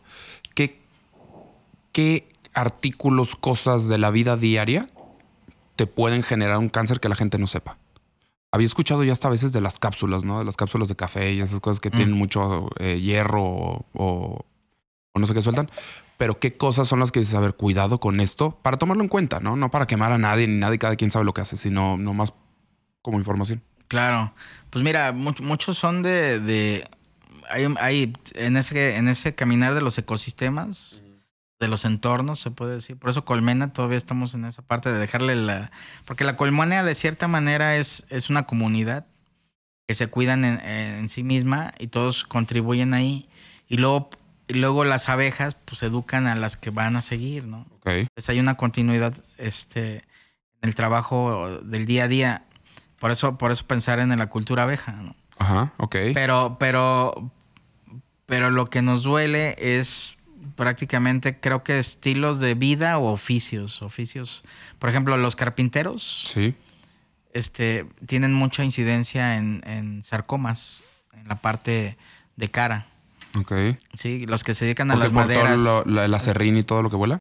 Todo lo serrín y eso. La parte de bailarinas de ballet, yo tuve una, una paciente muy querida por mucha gente porque fueron muchos bailarines de ballet. Y la parte que se echan de la. para, para como el magnesio, el, talco. el magnesio, el talco, pues de tantos años de, respirarlo, este cáncer de pulmón, ¿no? Entonces hay situaciones que, que, empiezan a ser de hábitos, pero algo muy etiquetado, pues el chile habanero, por ejemplo, el consumo de chile habanero. ¿En serio? Es cancerígeno el chile habanero, pero bien, bien declarado. El problema es el pues, que consumas mucho, ¿no? Sí, sí, sí, sí, pero los taquitos, güey. el chile habanero sí está, sí está, declarado como... ¿Pero por lo, lo que es el chile o porque le echan un químico cuando no, lo No, el chile, el chile tal cual, el chile la madre, es cancerígeno. Pero en cantidades que digas... Pero hay gente que sí consume mucho chile habanero. A ver, claro. Y es bueno para el chile. Sí, y aparte rico, pues. pero pues, a la madre, ok, ni modo, ¿para qué Sí, pero, pero hay cosas... Mira, la carne, la carne te hace el sistema inmunológico más ácido. Si tú, si tú estás tronadón o algo y te vas a comer una carnita, te pones más, más fuerte, más agresivón. Sí. Este, o sea, ¿eso es bueno o malo? Ya no estoy entendiendo. Es, es bueno, pero la, la, Organización Mundial de la Salud dijo que la carne este, ¿Roja? Causaba, roja causaba cáncer. Okay. Y después ya se desdijo, ¿no? Mm. Hay toda una industria que. Ah, de la carne de cerdo también dijeron mucho, ¿no? Pero ¿cuál es la real? No, la de la roja, la roja. o sea, sí es real que te puede causar cáncer. ¿También por pues- el simple hecho de hacer carne o porque lo que le ponen para...? Ah, pues el simple hecho de la parte bacteriana, ¿no? O sea, cómo mm. está cocida. Hay veces que a la gente le gusta mucho que, oye, casi, casi cruda, ¿no? Entonces, toda esa parte por el tracto digestivo, la avidez que tenga tu intestino, la avidez es la absorción que tengas. Sí. Este, pues puedes hacer mucha flora patógena y ahí puede haber descomposición también en el tubo digestivo. Y lo que le dicen los cirujanos, yo tengo amigos cirujanos que convivo mucho con ellos, me dicen, ¿te imaginas cuando yo abro un intestino? Todo lo que encuentro. Este, todo lo que encuentro. Y, cosas pegadas, eh, o sea, pegadas, este, ya hechas a perder de lo que se consume, o sea.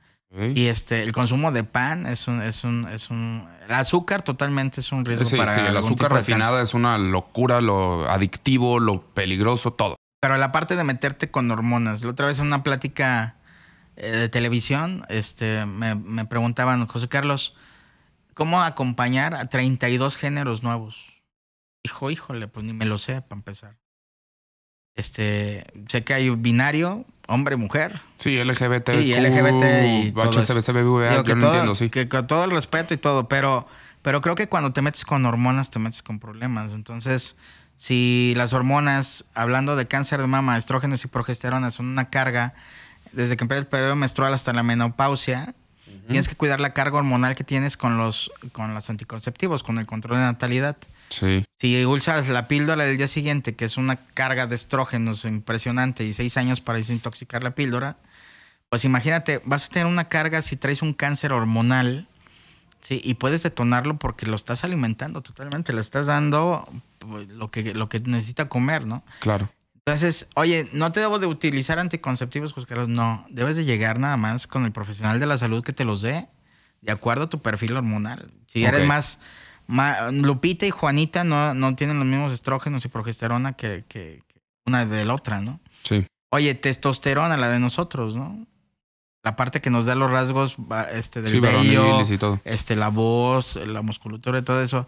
Hay cargas en los gimnasios. Yo he tenido pacientes de linfomas con gimnasios que consumen este, testosterona además. Uh, fácil, sí, sí, sí. Pero grueso, pero grueso. Y con linfomas. Y tú le dices, oye, yo como sano, hago ejercicio desde... Y tengo cáncer. Sí, tengo una te estás Sí, porque no te estás cuidando. Y dice, oye, pero es que nunca me dijeron en el gimnasio donde voy esto iba a pasar. No, ni te dirán. No te van a decir. Porque tampoco, también hay que formar esa parte. O sea, no es, no puedes estar metiéndote cosas eh, discriminadamente.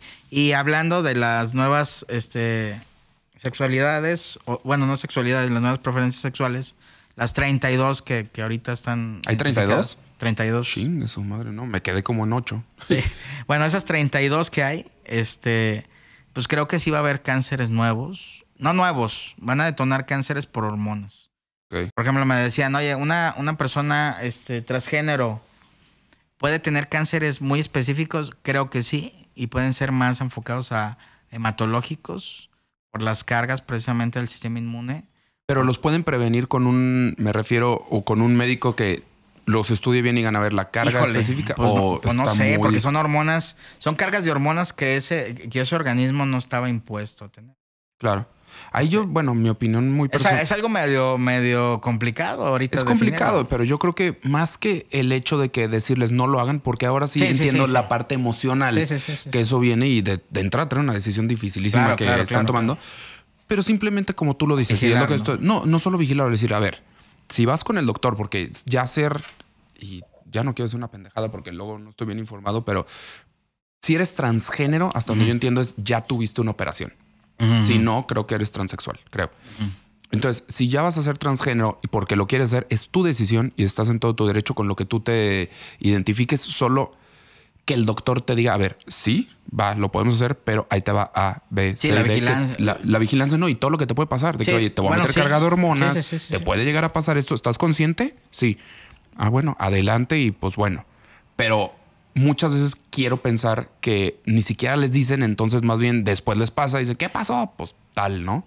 Sí, sí, sí, totalmente. Yo creo que la información te nutre. Te nutre. y te ayuda a tomar las decisiones. El problema es cuando no la tienes, pues tus decisiones son equivocadas. Son equivocadas y tal vez dices, ¿sabes qué? Estoy consciente, lo quiero hacer. Dale, es tu cuerpo, es tu vida, tú decides. Sí, sí, sí, Pero tal vez empiezas a tomar precauciones desde antes para que si te llega a pasar, pues bueno, ya tienes un poquito más de avanzado el proceso o si te no pudiste y de todos modos te pasa, pues ya sabías. Claro. Y ahora sí que pues fue tu decisión bien informada. Totalmente. Y creo, creo que ahí, ahí van, ahí van casadas nuevas, nuevas circunstancias que van a estar pasando, ¿no? una vida sedentaria.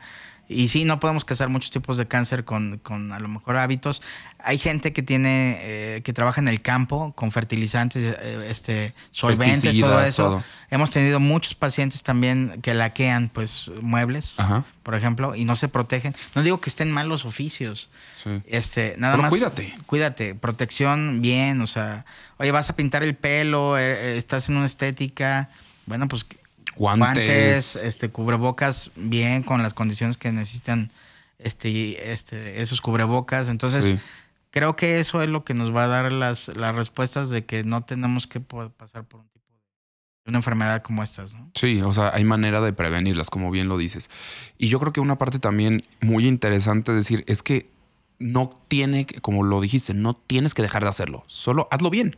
Claro. Hazlo de la mejor manera para que puedas tener una vida pues mucho más cuidada, ¿no? Mucho que, puedas avanzar. Como no estamos peleados con ninguna de esas eh, profesiones, ni que tú lo decidas hacer. A ver, una chava es muy importante que se cuide el pelo, que se lo pinte, porque la carga emocional y la seguridad que le da hacer eso también ayuda bastante. Simplemente, pues hazlo bien y cuídate bien para que esto pueda avanzar, ¿no? Y qué padre eso de las de, las, de Colmena, lo de las abejas, yo no sabía. que pasaban de generación en generación. Y aparte cuidan, a, la abeja reina, pues, o sea, que, que, ahorita creo que también eso, este, sí, sí, mira, yo creo que, digo, tal cual, Charlie, tú, tú tienes una gran responsabilidad en, en la comunicación, porque realmente también nosotros debemos de poner nuestra parte también para ver qué estamos comunicando, ¿no? Claro. Entonces, eh, creo que también esa parte, la otra vez mi hijo me decía, oye, ¿cuáles eran tus youtubers de, de chavo? pues de chavo, pues mi youtuber eran mis abuelos y, mis papás, eran mis youtubers, ¿no? Porque, pues, y los libros. Y los libros, sí, claro. Porque no había este, bueno, a ti, y tú eres más para acá, pero, pero antes era la enciclopedia porque no había nada la de, disco y Lele y además decías de qué año es, pues puta, pues, ojalá siga siendo, ¿no? Sí, sí, vigente. Entonces, entonces creo que creo que eso la información creo que te nos va a nutrir mucho, pero información bien de buena fuente. Por ejemplo, ¿hay alguna que tú creas por, que digas, a ver, esto también está rondando y no es cierto, ¿no? No sé, te voy a meter porque tal vez sí, pero la del microondas, de que, ah, si estás muy cerca del microondas, pum, las ondas te van a causar cáncer. Eso para entrar, ¿es cierto o no? Pues la dioxina, eh, hay una carga con una parte de dioxinas que hace una fusión precisamente con átomos y ya nos Pero lo de adentro. Lo de adentro. O sea, si estás cerca del microondas, tú no es como que ah, te está llegando. Son de esos mitos que pero, también, ¿no? Pero el consumo, digo, un hielo, un hielo genera dioxinas. Cuando estás en el refri, estás, los hielitos tienen dioxinas. Cuando estás el sistema inmunológico, toda la parte de al carbón es un, es un factor de riesgo para cáncer infantil o para cáncer de próstata, ¿no? Entonces, toda, la comida muy al carbón, pero ¿cuánto consumes de eso al día? Entonces, exactamente. Digo, tampoco no te vas a. Tienes que vivir. Solo cuídate, ¿no? La otra vez fui, fui a una tienda comercial y este departamental. Ajá. Decía, este, en la prevención del cáncer, un, refrigerador de prevención de cáncer. Dije, ¿y cómo lo previenes? Baja las cargas precisamente por el uso de plásticos y polímeros. Y era todo de cristal. Ah. Era todo de cristal. Ah, sí, es un tema taquillero. El cristal probablemente este, no sufre tanto como la fusión que nadie nos ha platicado, pero casi estoy seguro que pasa por un catedrático que cuando nos, nos felicitó de lo de Recicla contra el Cáncer nos dijo, claro que si dejas una botella a 50 grados que dura un carro en el sol o más, mm, hay una fusión precisamente con, con el agua y claro que te puede dañar a, tu organismo, pues sí, nada más no tenemos una investigación clara, porque ahí siempre va a haber intereses también de la industria. Este, a ver, por ejemplo, de, tener termos como esto, ¿no? O sea, termos de PET y todo eso, a usar termos como estos que están muy de moda, ¿es mejor? ¿No es mejor? Bueno, se dice que es mejor. Digo, eh, me queda clara la parte de reciclado o de no tirar, está bien, pero... El termo es mejor, en organismos internacionales dicen el termo tal cual es mejor porque aparte tiene un recubrimiento. El problema aquí es que el, termo, ahora que estuvimos haciendo lo de Coleman, empezamos a la investigación, lamentablemente en nuestro país sigue habiendo cosas de asbesto. Porque antes hasta las balatas de los coches eran de asbesto, están prohibidas ya. Chingue su madre. Pero estas, por ejemplo, tú puedes tener ese envase y puedes creer que está hecho de material reciclado, de algo sano, pero también puede tener asbesto. Y te ¿Estamos hablando de esto o de este? No, de este. Ah, del de acero. De este. O puedes comprar Oye, una, una artesanía muy bonita de una jarra para el café que se ve bien cool en, en, la sala de tu cacha. Ah, pero estás hablando de los termos de cerámica, no de estos de acero. De este cerámica, no, de cerámica. Ah, ya, ya, ya, ya, ok. Sí, el acero, el acero quirúrgico inoxidable y eso. Inclusive algún tiempo tuvimos una, una muy famosa de, este, un patrocinador muy famoso de cómplices, donante de, de unas... ¿Termos? De, de ollas, o de ah. ollas de, de casa. Y, totalmente, claro que generan menos dioxinas, este, no hay una fusión entre, en lo que sueltan también de, de las cascaritas que generan también las ollas. Sí, de cerámica. no, no, no, no, entiendo mucho el término, pero claro que te generan este, pues otras cosas que te pueden hacer daño al, al, organismo, ¿no? Ok. Pero, pero mira, mientras estamos informados, por ejemplo, con la campaña de bigotes, yo te puedo decir mucho tabú mucho tabú que hay son los desodorantes, ¿no? Que te pueden causar un tipo de cáncer. Pues no, no, no hay nada científicamente comprobado. Mm. Hay veces que se dispara a lo mejor un ganglio que está inflamado por alguna reacción precisamente de tu desodorante, pero no quiere decir que vas a debutar con un tipo de cáncer. Oye, José Carlos, también puedo tener cáncer este, con alguna práctica sexual riesgosa. Sí, está casada el virus papiloma. Yo a ver, a ver, a ver, espérate, que, ¿cómo qué? Por ejemplo, la, ya nos estamos metiendo a tabús bien. La, parte de los cánceres de jóvenes, si vamos a hablar, vamos segmentando los cánceres de jóvenes, de los 18 a los veintitantos años, los jóvenes padecen cánceres muy invasivos por, por prácticas sexuales riesgosas cuando hay virus papiloma. ¿Pero qué es? O sea, ¿te refieres sin, sin cuidarte, sin condón? Sin sí, sin condón o... O que andes haciendo malabares en la práctica. por ejemplo, hay, puedes tener una sola pareja sexual, ¿no? Este... Y no hay promiscuidad y, y, el pH de uno y otro y la flora patógena de uno y otro pues, están correctos. Cuando hay promiscuidad y todo y llega un virus papiloma humano, algunas cepas bueno, pues pueden causar cáncer cervicouterino. Está muy casado que el cáncer cervicouterino totalmente está el virus papiloma con presencia ahí. Cáncer de ovario y todo, pues puede haber genética y todo, pero, pero este, oye, virus papiloma, puedo tener. Antes eh, había un tabú que decía el, eh, el sexo oral puede causar causa cáncer. No, no causa cáncer el sexo oral. Lo que causa cáncer, cáncer de lengua, de encía, de paladar, este, de, de, de garganta, de esófago, puede ser un sexo oral cuando hay virus papiloma. Ah, ok. Entonces, ya lo traías. Pues, entonces, oye, ¿qué tengo que hacer? Oye, si yo me hago el papanicolau o la colposcopía, no, hay que hacer un PCR para virus papiloma, para ver qué cepas tienes y cuáles este, pueden ser que te detonen un cáncer y hay que trabajar con el especialista para que te dé medicamento tanto a ti como a, como a tu pareja y puedan dormir ese, ese tipo de virus papiloma. Hay muchos virus papiloma que con el sistema inmune se van. Pero hay otros, otras cepas que, claro, que van a detonar algún tipo de, enfermedad de cáncer. Los epiteliales, pues son las verrugas que te salen en, en, el cuerpo. En el cuerpo, ¿no? Oye, los, las verrugas genitales no causan cáncer, pero se ven feas. Sí. Y son por transmisión sexual, pero son verrugas genitales. Realmente es muy raro que esas vayan a dar un, un cáncer. Es más, no, no está casado con ningún cáncer. Pero creo que es el conocimiento de... El oye, el tacto rectal, este, ¿qué tan necesario es? Toca textura. No hay aparato en, en, el mundo que toque textura de una próstata. Una próstata dura está comprometida. Oye, el antígeno. El antígeno puede ser un detonante, pero hay que tocar la próstata. Oye, el econógrafo, pues te va a costar más caro. Va por recto y te hace un eco 3D y te puede decir si está comprometida o, o si hay un tumor, pero si toda la próstata está comprometida, se te puede ir este, un diagnóstico oportuno. Que es lo que también dicen las mujeres, ¿no? Que palpen su pecho para intentar encontrar, bueno, intentar más bien para ver si encuentran algo. Sí, claro, claro. Entonces, y aparte en todo... ¿El hombre puede hacer lo mismo? Sí, por ejemplo, la parte testicular, que eso sí pasa como de, que entre los 15 y 19 años, el cáncer de testículo sucede algún golpe, puede detonar un cáncer de testículo. Y, los morros ahí andamos jugando al Karate Kid, ¿no? Sí. O algún problema de criptoquidia, que cuando no desciende el testículo, tienen que jalar este testículo. Tienes dos años para jalar un testículo. Los testículos, cuando nacemos los varones, pues no están en las bolsas. O sea, realmente están descienden, arriba. Están, arriba.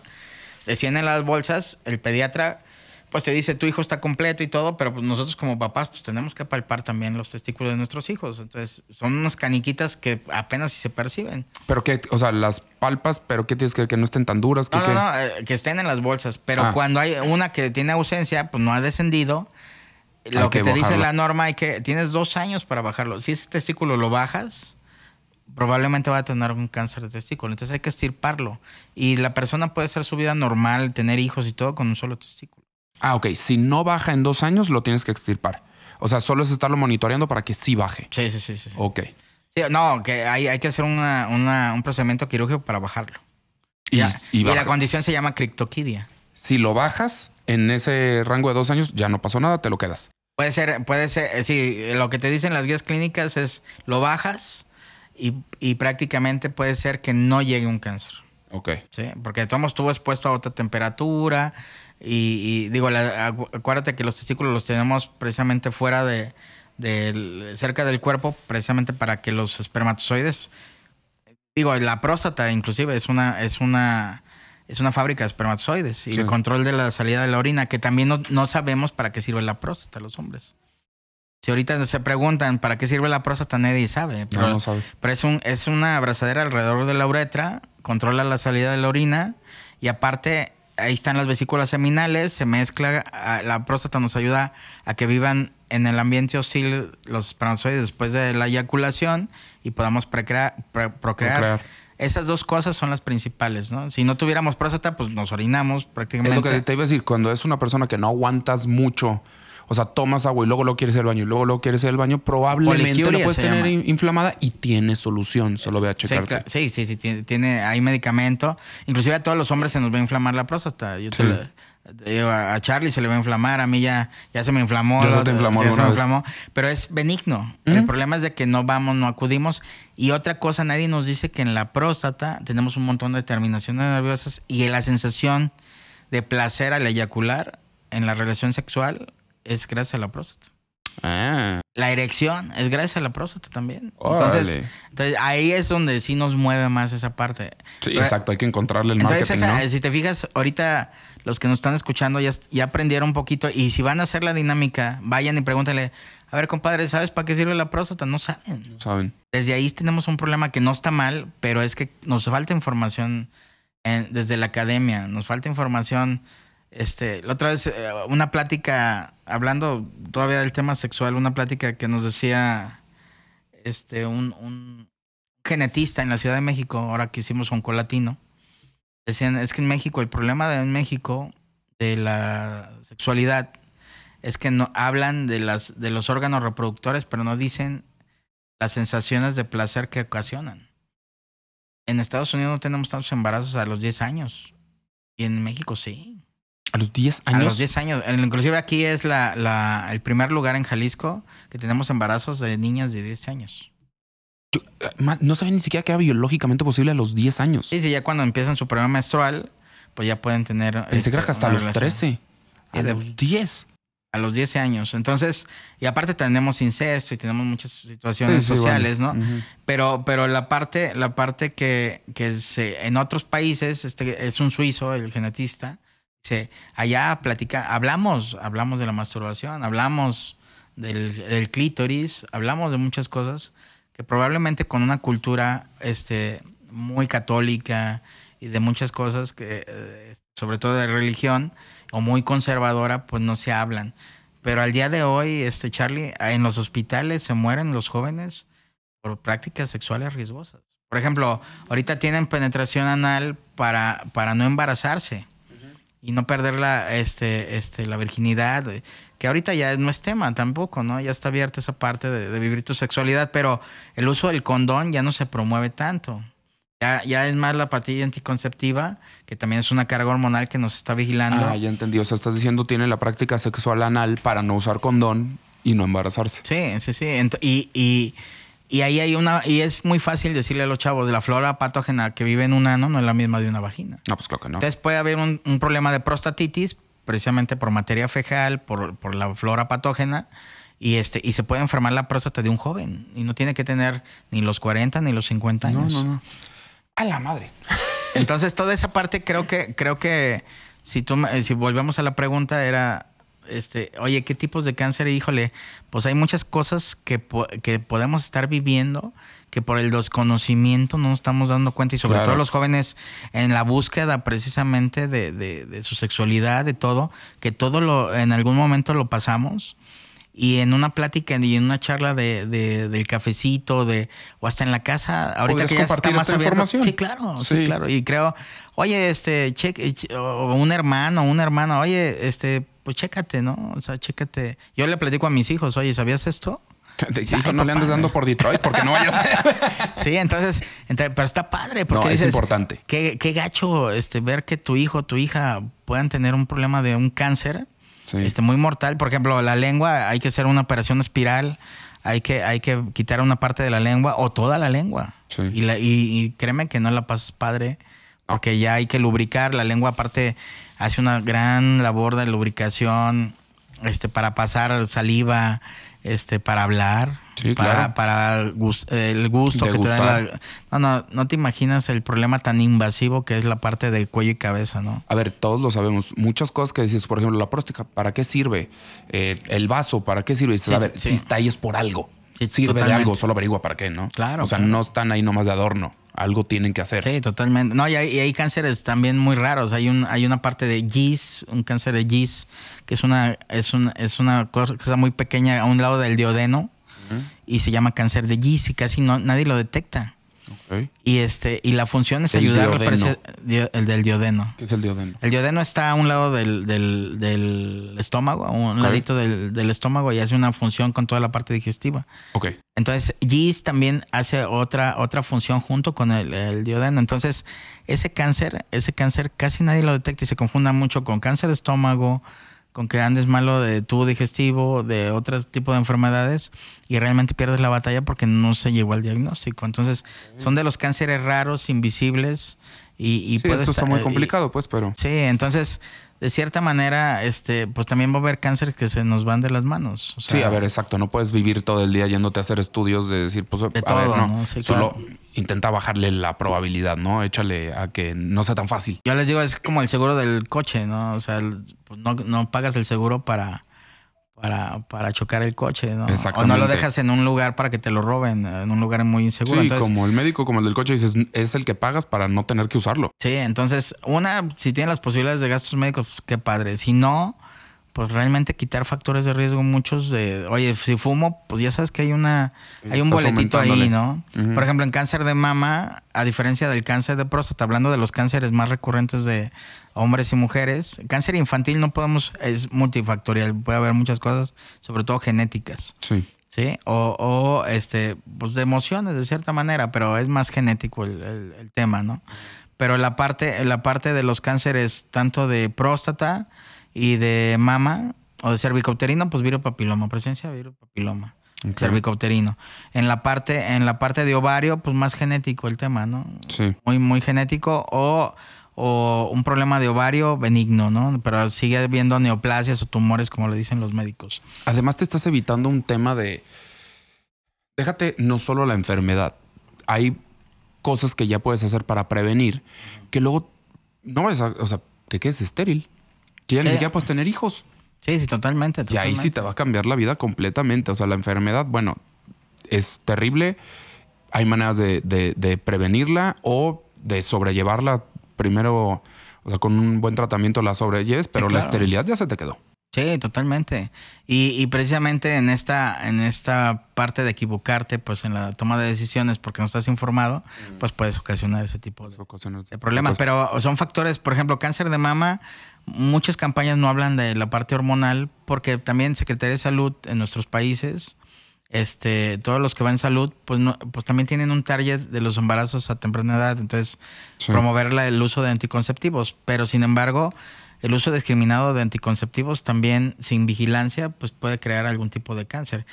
Cáncer de mama muy específico, comenzar tu periodo menstrual antes de los 11 años, es, es, un, es, un, es un, factor de riesgo. Tener tu primer hijo antes de los 30 es un factor protector. Perdón, empezar tu periodo menstrual antes de los 11 años, o sea, empezarlo cómo? ¿Teniendo actividad sexual? O... No, no, no, que, que te llegue tu periodo. No, no pero bueno, exacto, pero es lo que te iba a decir, eso, no, lo, puedes, evitar. Son cosas que no puedes cambiar. Tienes que definir cosas que puedes cambiar en cáncer de mama y cosas que no puedes cambiar. Periodo menstrual no lo puedes cambiar cuando llega, es un factor de riesgo. Este, ser mujer blanca es más probable un cáncer de mama que una mujer morena o negra. Pero llega en etapas más avanzadas en mujeres morenas o negras. Llegan etapas, ok. Tener más, más busto es mayor probabilidad de un cáncer que la que tiene menos busto, pero no. Literal, y tal vez, o sea, lo voy a decir como es, es porque tienes más área donde podría salir, más tejido. Hay más tejido adiposo y se puede perder el tumor, no, no tanto porque sea un, una incidencia por el tejido adiposo, se puede perder más el tumor cuando estás buscando algo, algo maligno, ¿no? Ah, es más difícil de encontrar. De encontrar. Y ahí se puede complementar también con los ecos, ¿no? Este, otro, otro, otro factor que puedes cambiar que ahí ves que no está tanto en las manos, está también en las condiciones que tengas de vida. Sí. Eh, tener tu primer hijo antes de los 30 es un factor protector, después de los 30 es un factor de riesgo. Y antes era a los 40, ¿verdad? Ha ido cambiando, ha ido bajando. Bueno, el primer hijo siempre ha sido a los 30. Ah, el primero, el por, primero. Por la carga hormonal. Si ya tienes el segundo, pues ya no, no, no. Ok. Pero sobre todo para bajar las, las cargas hormonales, este es un factor. Oye, si tengo, si me tienen que quitar la matriz, el ovario y todo, este, ¿es un factor protector? Sí, también es un factor. Sí, también es un factor protector. Oye, cosas que podemos cambiar, pues hacer ejercicio, amamantar más de uno a dos años un factor protector para el bebé y para el... Más de eso. Ajá, más de eso que ya no nos da tampoco la vida de hoy en día para... Sí, para, hacerlo. Hagan eso, entonces eh, no consumir bebidas alcohólicas, el, organismo no metaboliza, vivimos en, Jalisco, nos gusta el tequila. sí, no, las galletas, los pasteles. Toda esa parte. Entonces, el habanero, chingada madre. Sí, y bueno, y los hombres pues prácticamente este eh, tenemos la inflamación benigna de próstata que nos va a pasar, nomás estar vigilando. Claro. Y acudir al, al, urólogo, al urólogo cuando tenemos incidencia de papá o abuelos. De 9 a 11 veces se duplica precisamente. Y hay que acudir a los 40 años, antígeno prostático, el cuestionario y el tacto rectal. Y a los 50, cuando haya, no hay antecedentes, igual las tres cosas, ¿no? Inclusive lo marca la 048, que precisamente incidimos como como cómplices, pero tenemos ya el factor de riesgo comprado por tener próstata. Ok. Benigno. Y hay que ver que no, que no vayamos a tener un rollo maligno. Y la edad promedio que llegue el hombre a la primera vez al urólogo es sesenta y tantos años, 65, 68. Y debería a los más o menos 50, cuando no hay antecedentes o 40 cuando hay antecedentes. Yo creo que esa parte es información, Charlie, totalmente información. Y lamentablemente también invitar a los médicos que nos den la oportunidad de que nos den más información. Y además yo creo que una parte muy importante es, como tú dices, a los 40, a los 50, dependiendo antecedentes, y eso es hablando del urólogo, pero dices, si te empiezas a hacer un chequeo médico anual, ni siquiera claro. anual, claro. ya vas de gane, porque ya de ahí te van a decir, ¿sabes qué? No, todavía vas bien, síguele, ¿no? O, a ver, vamos checando de una vez. Y es muy importante. Sí, totalmente. ¿Qué sigue? O sea, ¿cómo la gente se puede acercar y cómo puede ayudar a cómplices? Soy yo. ¿Cómo se puede acercar? Por medio de nuestra página web www.cómpliceC.org. Ahí pueden hacer donativos con su tarjeta de crédito de manera recurrente o de una única vez. Ahí viene la cuenta también si no lo quieren hacer por el medio de la plataforma, que es muy confiable. Este, lo pueden hacer eh, por SPAY. Sí. Sí, lo pueden hacer por PayPal también, o sea, o directamente con su tarjeta de crédito o débito. ¿Se puede facturar? Sí, les damos un recibo fiscal sin problema. Inclusive estamos obligados a dar un recibo fiscal. Ok. Este, y también la campaña de Recicla contra el Cáncer. Tenemos otra campaña que se llama Padrinos de 10, que es muy popular, es juntar las... Fíjate que nosotros, Charlie, nos enfocamos mucho... A mí me gustó mucho la frase de una película de Cantinflas. Ajá. Este, del profe que sacan no, en la película del profe que la dinámica es que el gobierno iba a, reparar la escuela y no la repara y hace una cantina en lugar de reparar la escuela. Entonces, Cantinflas saca unos botecitos abajo del escritorio de la escuela y dice, nosotros vamos a, reparar nuestra escuela y no importa que den pocos, sino que den todos y se ponen a juntar. Entonces nosotros no voteamos porque eh, ya, ya es una procuración de fondos que no es tan, tan buena por, por, la fuga que puede haber de robo de las botellas o algo. Pero, pero lo que hacemos es en grupos cerrados, en escuelas, en, universidades, en, en empresas, la, una botella de dos litros, monedas de 10. Ajá. Sí, y se juntan 10.400 pesos. Sí. Y eso antes de pandemia lo hacíamos con todas las escuelas y saca mucho recurso a principio de año. Y precisamente fomentamos la filantropía, que no, no importa que des todo, pero si damos muchos, pues hacemos la gran diferencia también en, apoyar las causas sociales, ¿no? Ok. Y, y, bueno, tenemos la campaña de Recicla, que ya bien lo dijiste, padrinos de 10, o si ustedes quieren donar y con casos en específico que tengamos, con todo gusto también lo pueden hacer. Ok. Siempre acabo los episodios, eh, José Carlos, con cinco preguntas, pero que son para conocerte a ti mejor. Porque normalmente, o sea, ahorita ya nos enfocamos mucho en todo lo, lo de la fundación, las enfermedades y todo, pero ahora hay que conocer al hombre detrás de todo esto, ¿no? Ok. Eh, ¿Qué libro y qué película recomiendas y por qué? ¿Qué libro y qué película? Ajá. Y a ver, no estoy diciendo que esta me cambió. No, digas, a ver, yo el domingo me la eché, me encantó, ¿no? O sea, una película que a un compa le recomendarías y un libro.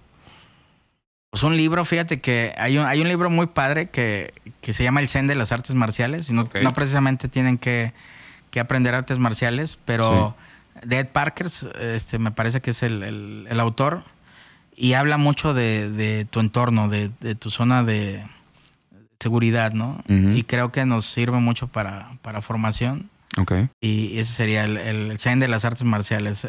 Y lo puedes encontrar en cualquier lado. Es muy delgadito y muy digerible. Y creo que lo empiezas y lo tienes que acabar en ese momento. Okay. Y, y, de películas, este sí, sí es inspiradora la de la de Karate Kid. La, de la, Karate Kid. No, la de Pai Adams, fíjate que. Ah, Patch Adams muy bueno. Me gusta y tuve la, la, fortuna de conocerlo. Ah, sí, ¿conociste a Patch Adams? ¿Por todo esto que tú también te disfrazabas y eso o qué? No, fíjate, lo conocí porque tuvimos un acercamiento desde la empresa donde trabajaba en IBM. Ah, ok. Este, en el TEC, precisamente. Ah, órale. Y este.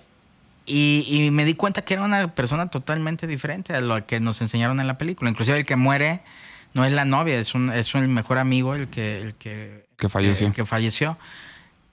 Y es una persona de choque y me identifico mucho con él. ¿De choque qué es eso? De choque es, es de, de incidir, pues, de cambiar las cosas de fondo. Entonces, este, tiene un carácter muy fuerte Sí, es muy, es muy. este- Falleció ya, ¿no? No, no, no. Ah, pensé que no, había fallecido. No, no, no, sigue, sigue. Ah, qué sigue. bueno. Sigue y eh, se viste muy, muy, este. Sí, hawaiano raro, playero sí, acá, sí. sí. Sí, diario anda así. Y este, y, y, y bueno, es una persona inspiradora de cierta manera. Y sí me gustaba la película. Sí me- yo creo que ganamos mucho con la película y totalmente, ya al rato se transformó todo el mundo que quería la nariz y todo. Sí, Pero yo que hago mucho clown y, y que hago, porque tengo familia de circo, eso sí me este, contabas.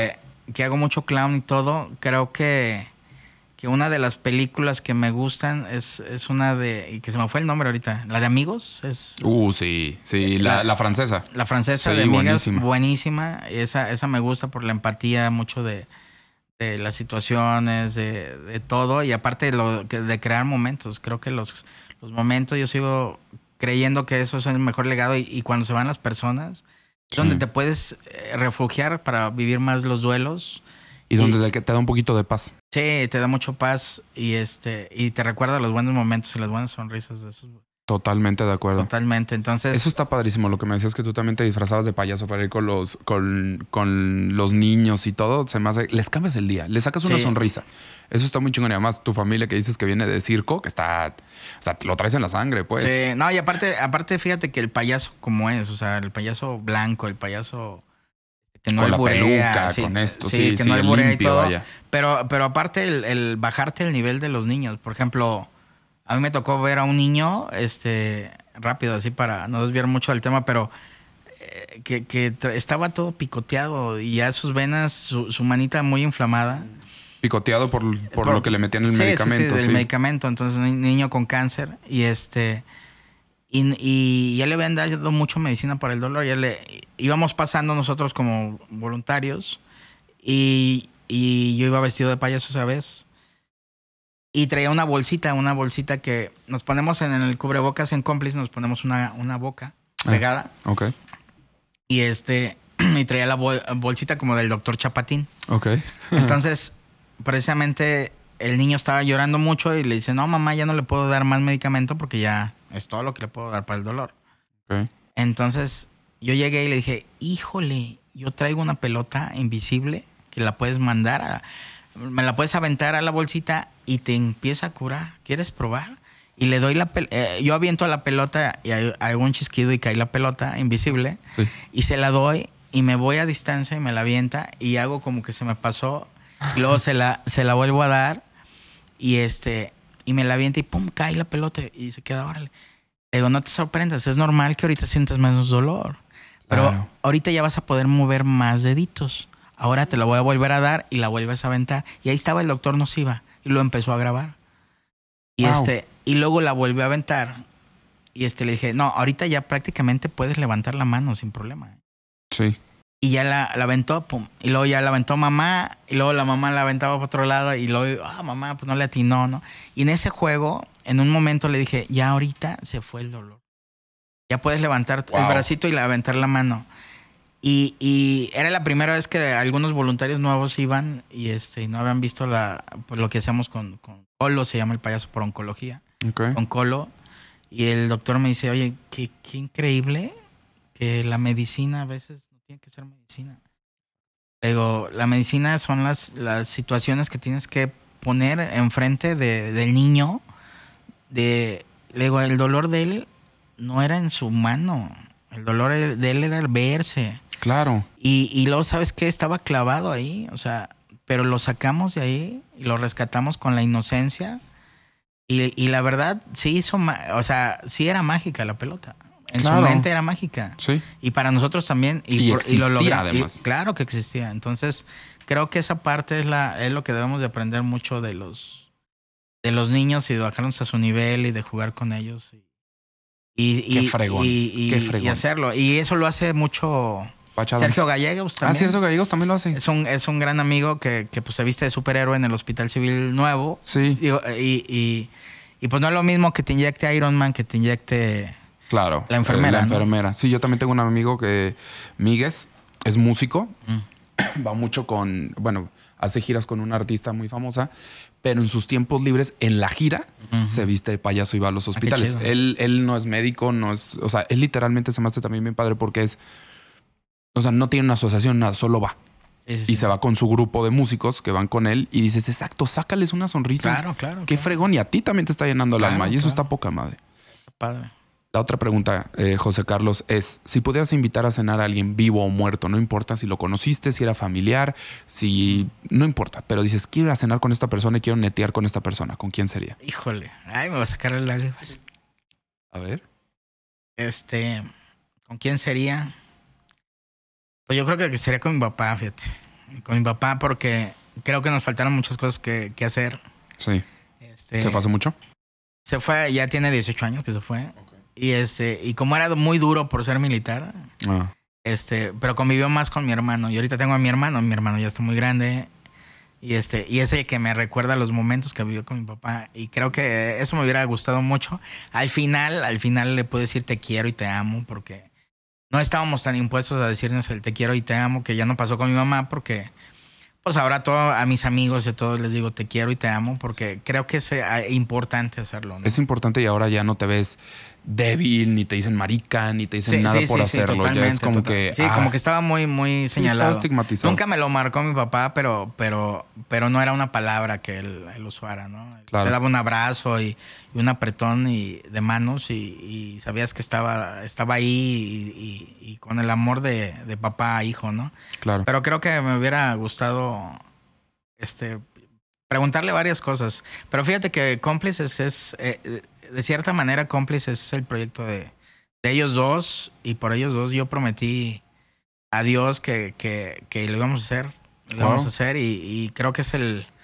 Ahí están ellos, son mis cómplices de vida y creo que, que ahí están y es, y es la inspiración también de, de que en nombre de ellos pues lo hacemos. Yo cuando llega una paciente que la veo con muchas dudas y, y con todo el respeto le digo, créame que yo las voy a atender aquí, le voy a dar la navegación y le voy a dar las herramientas como si fuera mi mamá.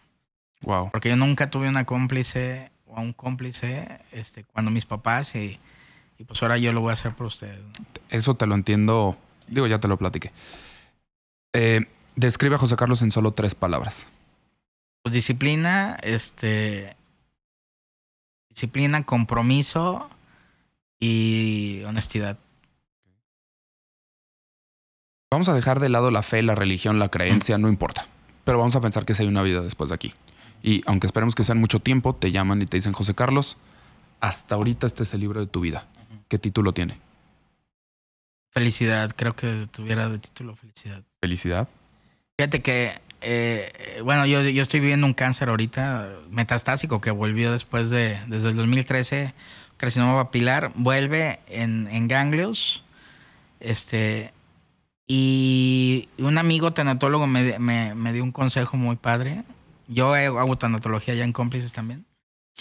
Pero me dijo, este, hay veces que no hacemos el, el, la carpeta, la carpeta que dice, abras el día de mi muerte. Hazla. Hazla y creo que vas a entender cuando estés listo para irte, ¿no? Ok. Y creo que si ahorita me preguntas si soy feliz y estoy listo para irme, yo creo que sí. Porque creo que no le debo nada a nadie no estoy mal con nadie, soy feliz. La gente que quiero sabe que la quiero. He tratado de, ser guía de mucha gente y sobre todo de mis hijos. Este, no sé si lo haya logrado, pero, pero creo que son hombres de bien, mujeres de bien. Y, y aparte me enseñó mucho esa carpeta, que yo invitaría a los que nos escuchan a hacerla. No la van a acabar en un día. No. En una sentada vas a llorar como te imaginas. Porque ahí vas a decir y te vas a despedir mucha gente y hay que estarla actualizando. Claro. Pero es una carpeta, abras el día de mi muerte y, y, la reflexión es muy bonita. Y todo lo que quieras que, que, esté ahí.